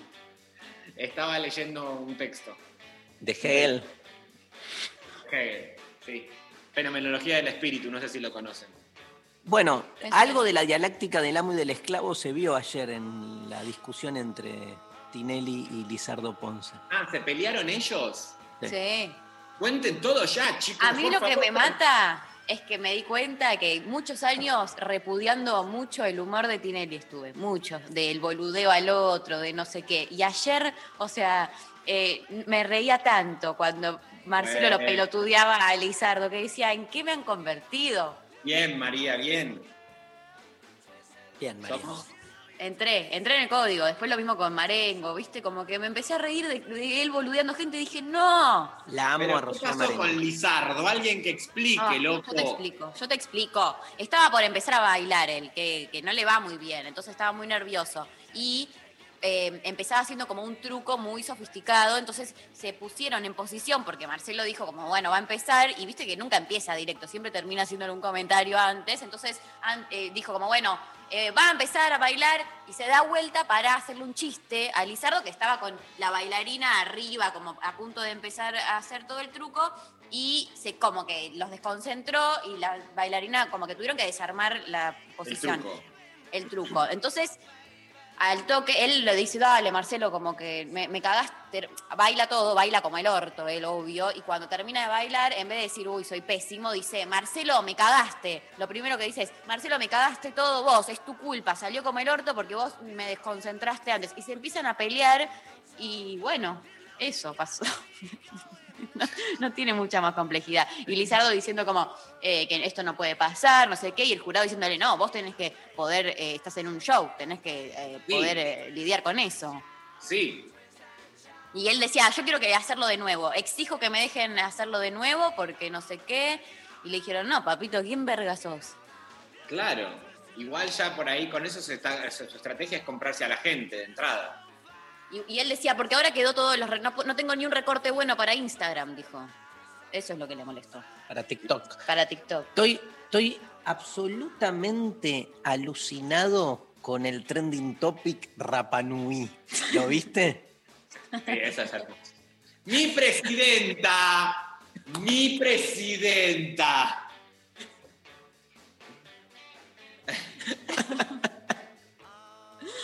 Cristina Golosa, dijo Pecker. Pará, Pará, Pecker, pará un poquito, ¿eh? Pará. Pará, Pecker. Ella- ¿a qué hora Logramos-? ¿A, qué hora cierra Rapa- ¿A quién le pregunta? A Parrilli, obvio. seguro. Obvio. Oscar, Logramos que la Pecker se cristinice. Mirá por dónde. por Rapa Nui. Y la verdad que sí. La verdad que sí. Era hora igual, o sea. Para quienes no saben, les contamos que circula un video de Cristina en, eh, ayer en la sesión, eh, que en la mitad dice, ¿alguien sabe a qué hora cierra Rapanui? Porque Eh, yo lo olvida tengo a el 20 micrófono metros de... Con el micrófono abierto, claramente no lo estaba preguntándole a todos, que le quedó el mic abierto, le dio lugar a que siga la sesión y le quedó el mic abierto y justo le preguntó a alguien, ¿a qué hora cierra Rapanui? Porque yo lo tengo a 20 metros de casa. Bueno, ella estaba. Está bien, tiene derecho a preocuparse. Ella quería poder comprar cuando volvía. Y sí, ¿con quién no? ¿A qué hora te vas, Martín? ¿Cómo? ¿A qué hora te vas? En minutos. Ah, bueno, te, bueno, lo despedimos a Martín Rechi Músico y se nos va un poquitito más temprano. Chau, te queremos, mi amor. Chao, chicos, gracias. Les adoro. Eh, nos vemos el viernes que viene. Cuídense. El Dale. martes hay tu curso, Darío, porque yo quiero hacerlo. Hay, hay, hay curso. Hay curso. Che, Sofi, pasale un link a Martín. Martín Bueno, dale. Él, lo que pasa es que él dijo que no podía, que tenía un Los taller de martes, lectura. porque estaba haciendo el curso de Lukács, pero el miércoles lo puedo hacer, si queda 24 horas el link, de una semana, digo. Sale un ¿Sabés? link para Martín. ¿Sabés que Lucas tuvo un hijo que se llamaba Lucas? Y se llamaba Lu- Buenísimo, chicos, muchas gracias, eh, los quiero mucho, nos vemos el viernes que viene. Gracias. Te amamos. Lucas Lucas. Eh, eh, tenemos que escuchar m- miles de audios y Miles. mensajes, pero bueno, quería- esperábamos que se fuera Martín Rechimusi. Hacemos un cortecito con una de mis bandas favoritas, Blur. ¿Te parece, querido González? Temazo de Blur. Coffee and TV en Lo Intempestivo.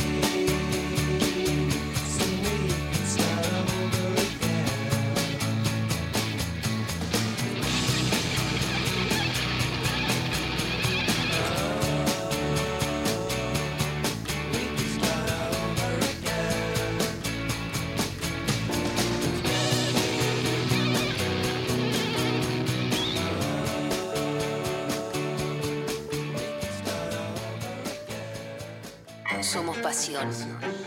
Somos acción. Somos emoción. Somos 937. Nacional Rock.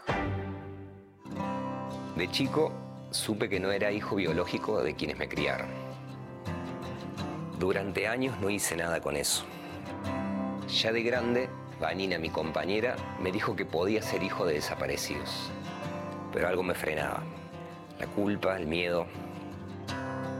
Luego nacieron mis hijas y pensé que no podía dejarles algo como esto sin resolver. Y me animé a dar el paso.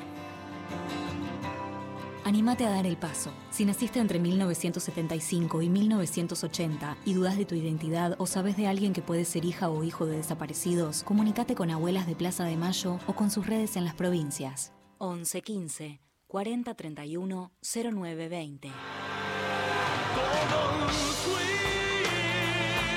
Todos fuimos. Todos somos.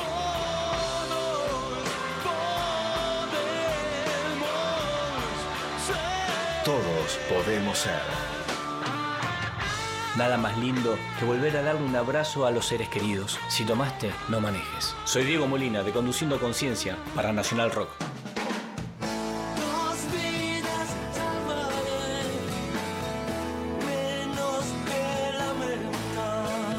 Yo me comprometo con la vida. Si tenés que recibir la vacuna contra COVID-19 y también la de la gripe, asegúrate de que pasen al menos 14 días entre una y otra.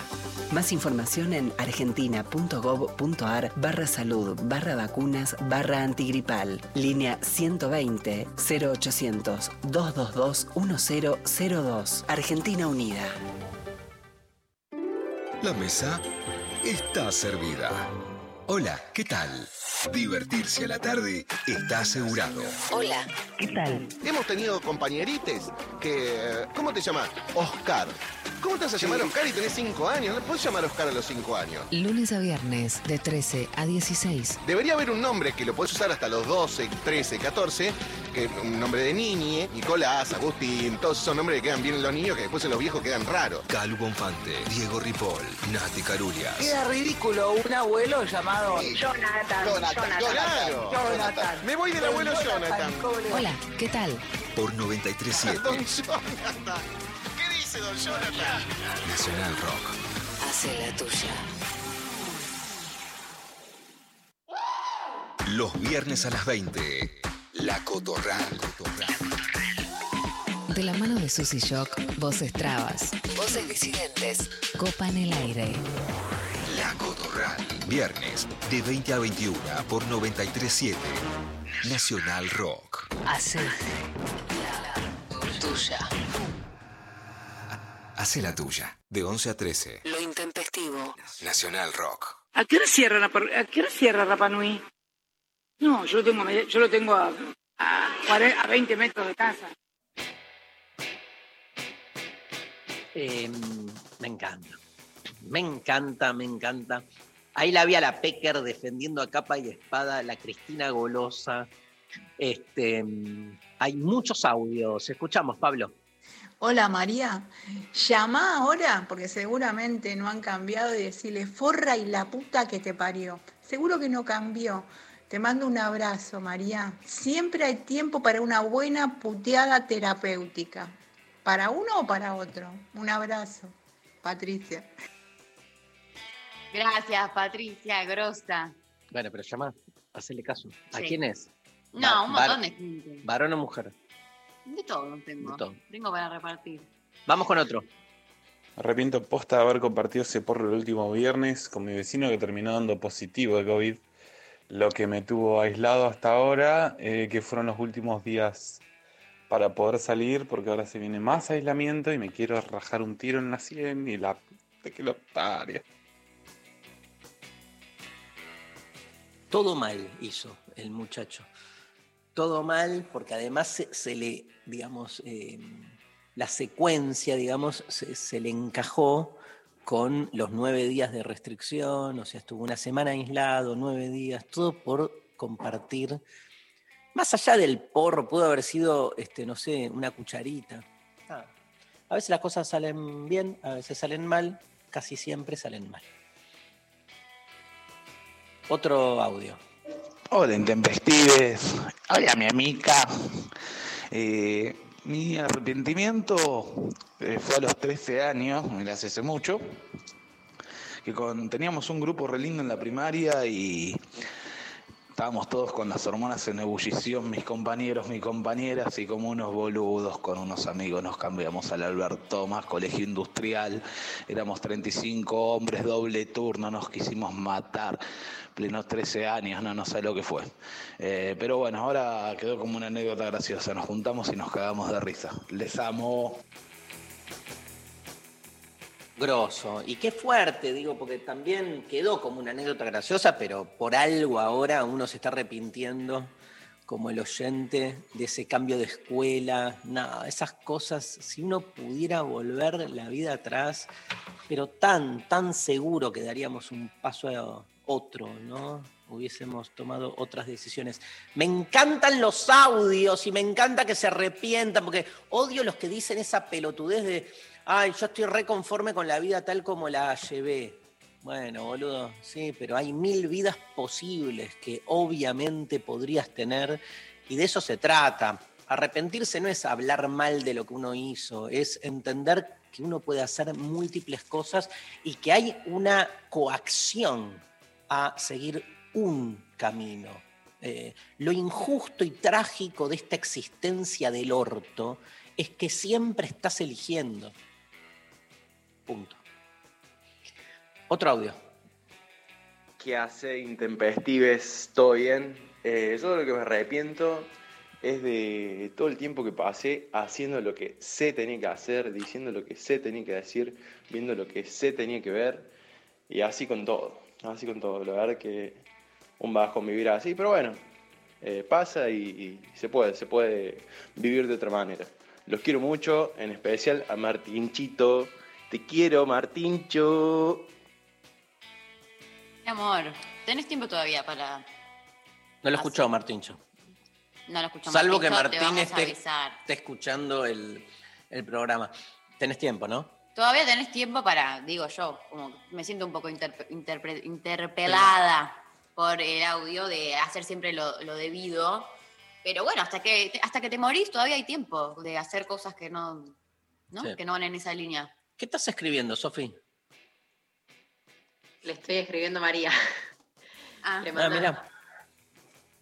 pidiéndole que, encanta. re- que recuerde que todos los programas están en Spotify porque justo una oyenta mandó un mensaje diciendo me pierdo todos los viernes, No. pero después los escucho en Spotify y me, me mato de la risa, qué sé yo.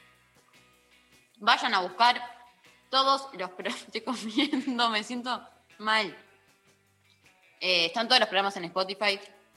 Los pueden encontrar ahí. ¿Puedes tragar? Vino, pero ¿qué? Dale.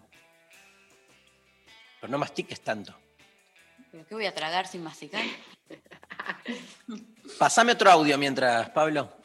Hola, Intempes. Mi arrepentimiento es que estando, cuando era muy pendeja, nos habíamos ido con un grupo de amigos de viaje a, a Puerto Pirámide. Y de ahí habíamos hecho otros amigos que seguían su viaje y se iban para el glaciar Perito Moreno. Y en ese momento dijeron, ¿quién quiere venir? Y yo me quedé con la mochilita y decía, no, pero tengo que volver a mi casa y, mis viejos. Y, y después me súper arrepentí de no haber hecho eso, eh, porque bueno, ahora cuesta un poquito más tomar esas decisiones, más que esa vez. ¿Cómo te quedan este, marcadas, ¿no? Ese momento, ¿por qué no fui por ahí? Yo creo que es peor cuando pensás que no se puede volver a repetir. Como, Mm. o, o cuando, como dice la oyenta ahora, es como le resulta más difícil. Ah, pasó, no sé, hiciste de tu vida otra cosa, esos viajes. Yo me acuerdo así como de decisiones que, que no me animé a tomar en su momento. Pero bueno, me pasó también al revés, como también me pasó de tomar decisiones como, por ejemplo, este, a mí me pasaba que cuando era chico me daba mucha vergüenza en, en un club al que iba, se juntaban los chicos a jugar a la pelota, yo quedaba como entre los que estaban afuera y tenían como que te, te tenías que meter a que te elijan para jugar y estabas haciendo como banco porque era una cosa como no, no pautada, ¿viste? El tema es que cuando alguien de un equipo se iba, porque se tenía que ir, los padres lo habían venido a buscar o lo que sea, los que estaban jugando decían, ¿quién quiere entrar? Y este, siempre, siempre me pasaba que había alguien que este, eh, Más rápido. más rápido, me anticipaba y entraba. Y un día, me acuerdo que siempre me arrepentía de, de- de no haber sido rápido, porque había un tiempo y yo, ay, ay, no. De dudar. de- dudaba, me va a ir mal. Y me acuerdo la vez éramos, quedamos dos. Y era como, ¿quién quiere entrar? ¡Yo! Y me acuerdo que lo miré al chico que se quedó en el banco como diciendo, te cagué, te gané, te gané. ¿Viste? Era como la sensación de que siempre... Y entré e hice una jugada monumental que al final me la sacaron en la línea, pero se la pasé de emboquillada al arquero, todo, y como que... ¿Emboquillada? Emboquillada. ¿Qué es emboquillada? Emboquillada es cuando se la levantás a uno, tipo, y genera como una parábola. Ok. Otro audio. Hola Intempes, ¿cómo andan? Respondiendo a la consigna de hoy, eh, yo siempre he vivido muy intensamente cada capítulo de mi vida. Eh, no siento haberme arrepentido de nada, porque todo lo que hice me hizo ser lo que soy ahora. Así que, bueno, nada, eso. Les mando un abrazo muy grande. Ay, perdón, acabo de decir, odio a los que dicen no me arrepiento de nada, menos a vos. Obvio. Gracias por compartir. María, va a leer más mensajes. Buenas Intempes, eh, habla Camila, dice, me arrepiento de haber idealizado y sufrido por un flaco que no valía dos mangos, la vida misma. Hmm. Otra manga, mango. Todo ideal, sí, me encanta. Manga, mango. Hay mango, acá en la ladera. ¿Hay mango? Toda idealización siempre es de alguien que no gana, que no vale dos mangos. Y bueno, Por eso lo idealizás. Que no gana. Mirá lo que me salió. sí. Eh, en Instagram, eh, Guada dice, de no haber conocido a Rechimusia antes. Ah, bueno, por suerte ya, ya lo conociste y ya está en tu vida. Así Ya que se fue igual. No importa, lo, está en redes, lo puedes Mm. seguir viendo ahí. Eh, Fernández Civi dice, me vive gustando besar, me hubiese, o me vi, yo lo leo como está, me vive gustando besar a más personas, siempre muy santa. Mm. Ok, besar más personas. Eh, Ale dice, no haber ido a la consulta con el oftalmólogo hoy a la mañana. Mm. Muy mal, los turnos. Eh, como- Sofi, ah, como que Sofi que dice que le hubiese gustado ser más joven, que estuvo siempre de novia, que eso, ¿no? Eh, Sole dice no haber militado desde chica. Eh, ¿Qué más? Por Bien ahí. Bien, obvio. Eh, bueno, Tania también dice de haber hecho siempre lo que se esperaba de mí. Eh, hola, Intempes. Ah, mira este mensaje. Hoy no hay premio por la consigna.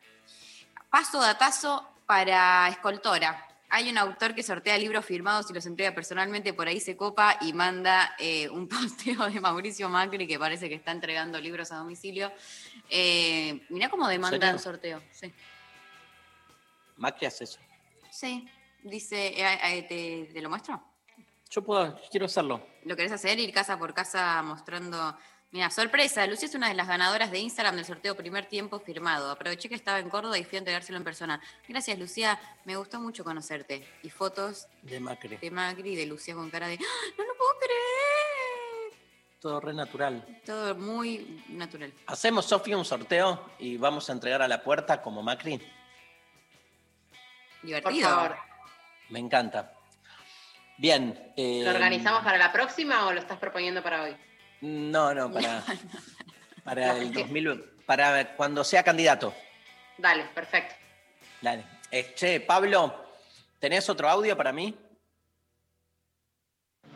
Hola Intempestives, me arrepiento de haber dejado unos talleres de arte que eran mm, con profes muy grosos y grosas por hacerle caso a mi papá y meterme a estudiar eh, en una escuela formal eh, que me daba un título.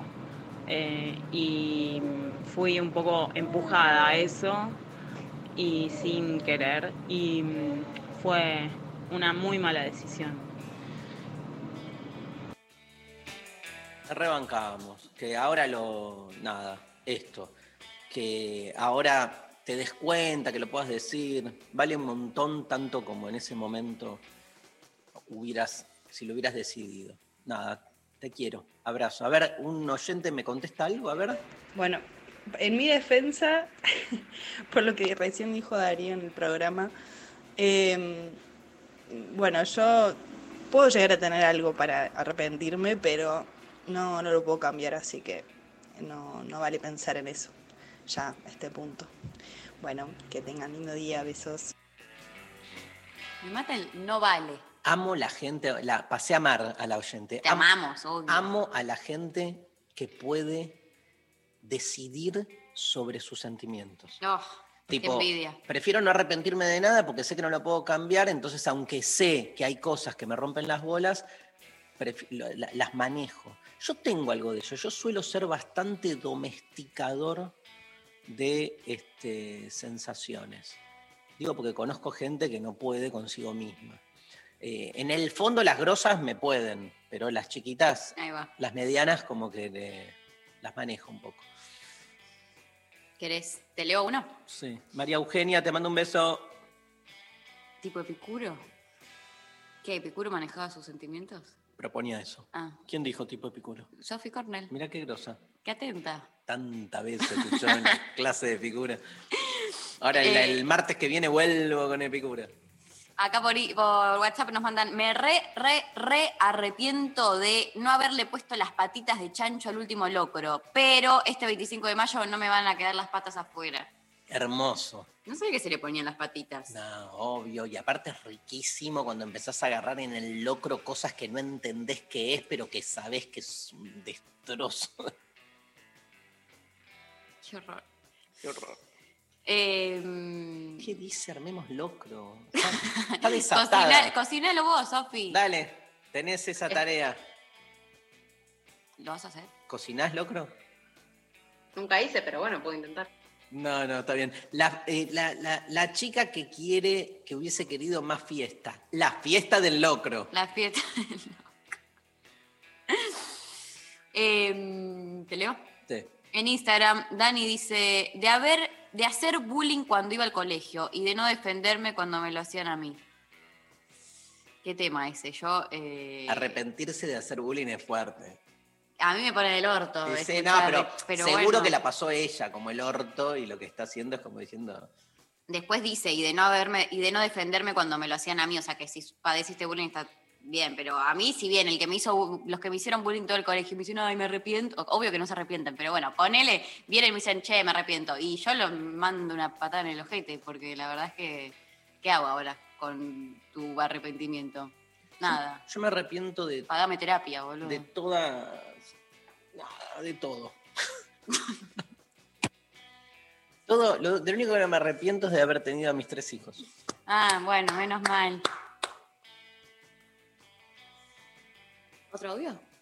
¿Quedaron? No, no hay más Buenas, audios. Uno, último audio. Bueno, yo me arrepiento de haber cumplido con todos los mandatos del amor romántico, haber creído en todos esos mitos de, mm, de entrega total para después esperar lo mismo. Mm, error, me arrepiento de todo eso. Y me arrepiento de un viaje que me invitó mi mejor amiga a Machu Picchu en el 2011 y yo estaba trabajando y estudiando a pleno y no fui. Así que esas son las cosas de las que me arrepiento. Besos. La segunda parte se entiende, obvio. La primera parte a mí me genera como conflicto, porque si fuiste alguien que amó con tanta entrega, pero lo hizo esperando que el otro también se entregue, entonces eso no es entrega, porque ahí hay una búsqueda de intercambio. O sea, si uno ama con entrega y espera que el otro recíprocamente actúe igual, se te cae, se te diluye, se te disuelve la idea de entrega. No, no, es, no era entrega, estás haciendo algo, digamos, en, no está mal, pero no, la, la- entrega no, no, no está la expectativa de una devolución. La devolución, cuando uno da, anula lo que uno da, siempre. ¿no? Que igual es una cagada pensarlo así, pero me parece como que hay, una, hay un conflicto ahí, ¿no? no este, por lo menos en el cómo vos te arrepentís de haber dado tanto. No te arrepientas de haber dado tanto. Te tocó a alguien que era un pedorro y que no te dio, pero no, no desmerece lo que uno hizo. ¿no? Yo no me arrepiento de todas las relaciones donde di y no recibí. Me da bronca este, y, terminé de entender mejor al otro y por algo terminé, no estoy más. Pero, digamos, no me arrepiento de yo haberlo hecho. ¿Se entiende? Se reentiende. Che, por Instagram eh, responden una historia donde estás vos cantando y dicen, qué grande Arjona. Estoy cada vez más arjona, ¿eh? ¿Qué, qué subiste, Sofi? No la vi. ¿Me robaste? Sí, bueno, ahí voy a ver. Em, ¿Hacemos canción? Bueno. Esta canción se la dedico a María Stanriver. Cuando Paul McCartney llegó a la casa de John Lennon en Weybridge, para una sesión de composición tenía el tema en la cabeza, pero dijo, la letra era desastrosa, y yo lo sabía. El estribillo empezaba, puedes comprarme anillos de diamantes. Lennon desestimó la letra como basura y demasiado blanda. Decidieron reescribir la letra y después de ciertas dificultades, McCartney dijo que fue una de las más complicadas sesiones de composición, llegaron a la frase Drive my car, conduce mi coche. El resto de la letra fluyó este, fácilmente desde ese punto. El narrador de la historia cuenta que una mujer quiere convertirse en estrella de cine famosa y ella le ofrece la oportunidad de ser su chofer, añadiendo, y tal vez yo te ame. Cuando él objeta que sus perspectivas son buenas, ella responde que trabajar por centavos está bien, pero puedo mostrarte algo mejor. Cuando él acepta su propuesta, ella admite que no tiene auto, pero encontró un conductor, y eso es un comienzo. De acuerdo a Paul McCartney, la canción es un eufemismo para el sexo del viejo blues. También describe la canción junto con Norwegian Good como un número de comedia en la revista Melody Maker dos días después de la grabación de la canción Los Beatles, Drive My Car.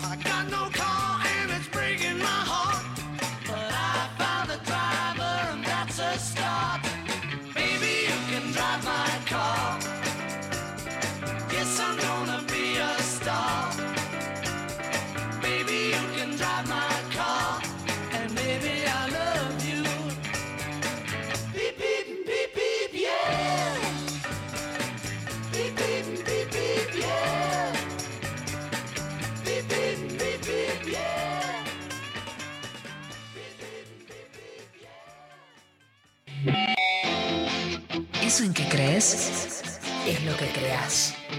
93 7 Nacional Rock. Eso que sucede en las tardes. Contraluz. Visto entre sombras y soles. Contraluz. Sábados de 18 a 20 con Leandro Areco. Contraluz por 937 Nacional Rock. Hace la tuya. Paola Barrientos, actriz. Hace más de un año que estamos en pandemia, sí, más de un año. Y aprendimos muchas cosas en este tiempo, a mantener distancia, a usar barbijo, a lavarnos las manos todo el tiempo. Hay quienes respetan las recomendaciones y hay quienes no, por supuesto. Pero ahora llegó otro momento difícil. Se viene el frío y nos vamos a quedar más en casa. Por eso nos toca aprender algo nuevo. Necesitamos ventilar nuestras casas, nuestros trabajos, las escuelas. Si dejamos las ventanas abiertas por lo menos 5 centímetros y permitimos que circule el aire, el coronavirus tiene menos posibilidades de transmitirse de persona a persona. Es muy importante ventilar los espacios en los que estemos. Que la segunda ola te la lleve el viento. Seguí cuidándote. Radio y Televisión Argentina, TELAM, Contenidos Públicos, Sociedad del Estado, Secretaría de Medios y Comunicación Pública. Argentina Unida, Argentina Presidencia. Mandanos tu WhatsApp 11 39 39 88 88. ¿A qué hora cierra, la, a qué hora cierra Rapa Nui? No, yo lo tengo, yo lo tengo a, a, 40 a 20 metros de casa. ¿Qué se con qué es? Helados. O chocolates. Pero hay sándwiches. En, en Bariloche hay sándwiches en Rapa Nui. Yo fui a almorzar un par de veces. Ah, sí. ¿Y Sí. eran ricos? Sí. Su, su métier son más los chocolates, la No, cosa sí, sí, dulce. sí. Pero Cristina, ¿qué, qué preguntará por el helado? Y yo creo que por lo dulce. Obvio. Cristina Bolosa. La gente está que arde con los audios del arrepentimiento, así que vamos a dedicarle este programa a ellos. Escuchamos, Pablo. ¿Sabes de qué me arrepiento, boludo? De no haber confiado más en mí cuando era adolescente. Porque posta, entre el bullying que me hicieron y lo mal que me trataban mi familia y, toda la mierda que viví, eh, podría haberlos mandado todos a la concha de su madre, boludo. Y me hubiese ahorrado una banda de estrés y angustia y ahora estaría mucho mejor emocionalmente. Que estoy re bien igual, porque en un momento lo hice, me fui a vivir sola a los 19. Pero ay, qué paja.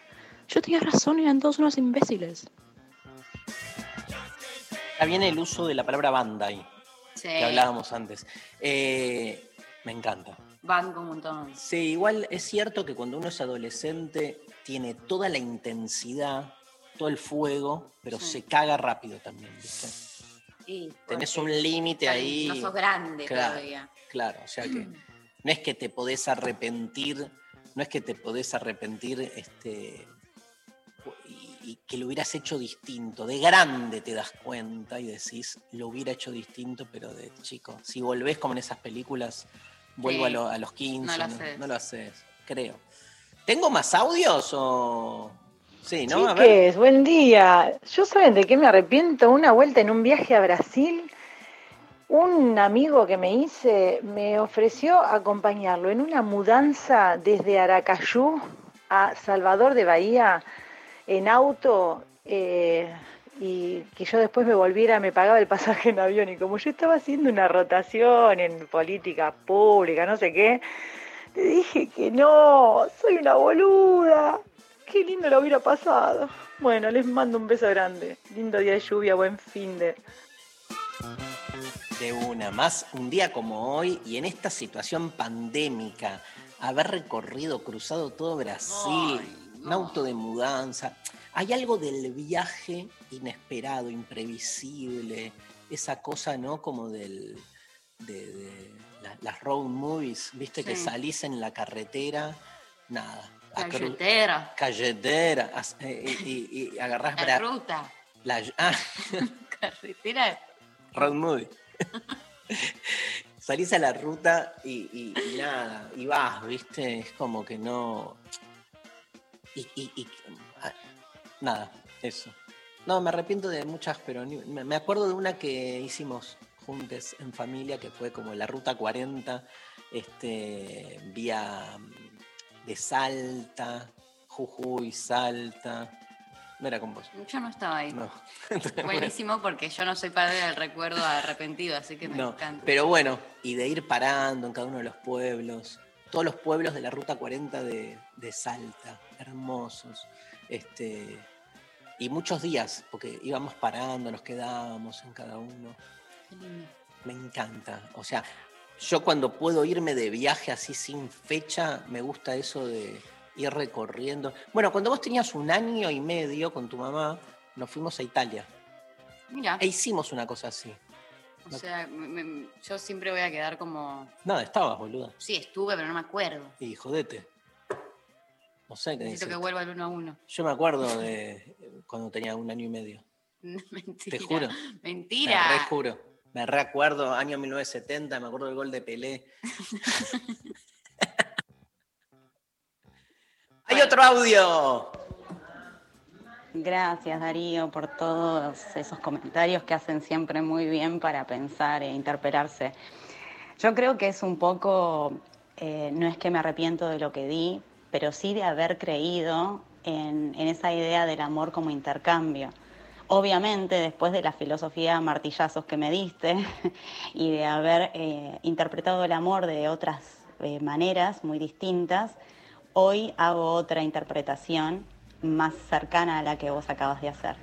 Pero, pero en el pasado no fue así y esa falta de percepción me hizo sufrir mucho. Así que simplemente eso. Un beso. Un abrazo enorme. Un abrazo enorme. Este, gracias. Este, gracias por el intercambio eh, de, de- de ideas, de experiencias. Alejandra Mena en Twitter dice: Me interesan sus. No, no era. Me equivoqué de programa. ¿Te leo un par? Sí. Eh, señorita Rock and Roll en Instagram dice: anotarme en contador público y turismo. Ahora estoy en segundo de filosofía. Bueno, vamos, vamos, eh. Banco, banco mucho. Eh, Julieta dice: de no haber comprado facturas y fideos para pasar este día de mierda y no salir. Todos somos Julieta. Eh, de haber sido tan estricta con las notas del secundario, dice Sol. Yo también, la verdad. Eh, Pau, de tener miedo frente a pavadas y de escuchar a gente que me hizo críticas destructivas. Eh, Olivia, de tener relación cerrada. Ahora me como el bocho. Flor, perder juventud en banalidades que ni dieron placer. Mira. Mira, yo estoy al revés, soy más del palo Sophie Cornell. Eh, pero bueno. Bueno, bueno, tenés 10 años menos. No, bueno, está bien. Pero quiero decir, evidentemente hay como para ese- ese- hay como una grieta ahí entre quienes piensan que deberían haber eh, hecho más cosas, más joda, más no sé qué, quienes quizás te dicen, no, ni lo disfruté Claro. al pedo. Eh, de no defender a un amigo cuando le rompieron la cara. Mm. Qué terrible. Y sí, Eh. te queda como la, la. ¿Por qué no salté? ¿Viste? ¿Por qué no estuve ahí presente? No. Es una cagada, porque abrís como una canilla y te arrepentís de la mitad de las cosas. El tema es si después como tenés tiempo para redimirlas, ¿no? Sí. Me encanta el verbo redimir. Es como Redimir. la posibilidad de, de- de- de realizar lo que en su momento no pudiste. Entonces, el arrepentimiento. En, en la tradición judía, el día del perdón es un día de arrepentimiento, donde te arrepentís, pero estás un día de ayuno, justamente concentrado en tratar de ver como en un balance de qué te arrepentís de lo que te pasó en el año. Y es como que, tipo, Dios te libera, ¿entendés? Como si, y es como, O sea que si te, como que te- si te Ten- haces cargo. eh, tenés te vía libera. libre, a- no, pero hacelo. Es como, Claro. si te arrepentís de haber jodido a otro, Vas entonces y le- le pedís le perdón. decís. Por eso el día del perdón, pero también te, pe- te pedís perdón a vos diciendo qué boluda que fui. Está bueno. Sí. No sé qué vas a hacer vos con, con la fiesta, Sofi. ¿Cómo pensás redimirlo eso? Y está complicado con las restricciones. Ya está. Es un arrepentimiento, pero también es una condena, una tragedia. Ya está. Vos sabés que el resto de tu vida no vas a poder nunca redimir ese aspecto, ¿no? O sea, ¿se están dirigiendo a mí? Sí, sí. Ah, no sabía si Sofi se llamaba la oyente. Sí, sos como un oyente permanente. Pero, ¿por qué las fiestas? Por el perdón. No, porque vos dijiste que te arrepentías de haber, no haber ido tanto de joda, no sé qué. Ah, Como que es algo que ya no podés hacer. Ya está, más. perdiste. a los 40, ¿no? A los 40. Para mí a los 40 tirás toda la mierda. A los 40, pendevieja. Ya está. Sí. Depende vieja. Sí, pendevieja a los 40 va re bien. ¿Y ahí qué? Hoy le cuento, hoy le aviso a mi marido hoy. No, pero, o sea, decirle a tu marido son ocho años todavía para estar juntos. Claro, es un montón. Es un montón, en ocho años, ¿sabes qué? O sea, sigo aplicada ocho años, sigo bien. O sea, Hasta después. se, pueden se- hasta se pueden separar y todo. Mira. Sí. Listo, a los 40 hablamos. Bueno, Escoltore, ya que te tengo ahí, digamos, ¿tenés el ganador del día de hoy? Me estoy yendo para la academia, eh, chicos. Les mando un beso grande, pero Marcelo Tinelli me, me paga un poquito más. Mentira. Eso no te creo. Bueno, nos fuimos. Gran programa. Se nos fue Rechi. Se nos fue Rechi. Se perdió la alegría. Rechi, volvé. Si no te va a pasar Lo que le pasó. nada a nadie. Un beso enorme a mi amigo Santi, que cumpleaños. Y nos escucha siempre. Feliz cumple, Santi. Che, ¿qué, qué puse? Maxi Nazarena hoy en la operación técnica. Nos vemos el miércoles recién, porque tenemos doble feriado, lunes y martes. Así que a eso, a recuperar la salud. Muy bien. Porque lo que importa es Es la, salud. salud. ¿No? Sí, Sí. obvio. Más en este eh, contexto. Total. Eh, Pablo bueno, González, un gran abrazo, querido. Lali Rombolá, Sophie Cornell. Nos vamos con Prince, ¿te parece, querido? Dale. Pablo. Festeja, Pablo González. Le gusta mucho Prince, este temazo llamado Cream. Yo me acuerdo, me compré el disco, el, el, el- el Todos CD, los discos. Siempre te compraste el disco. Pero este me lo compré porque habían aparecido los CDs en ese momento. Fue como mi Ah. tercer o cuarto CD. Aparece en, disco, en el disco de Prissy and the New Power Genera- Generation Diamonds and Pearls. Lo debo tener en algún lado. En MTV Unplugged 2004, Prince declaró que escribió la canción mientras estaba de pie frente a un espejo. Mira, Cream, este, nada, Cream. Vamos, Cream, nos dale. vamos. Nos Chau, vamos. chau, hasta el miércoles. Cream. Prince en lo intempestivo.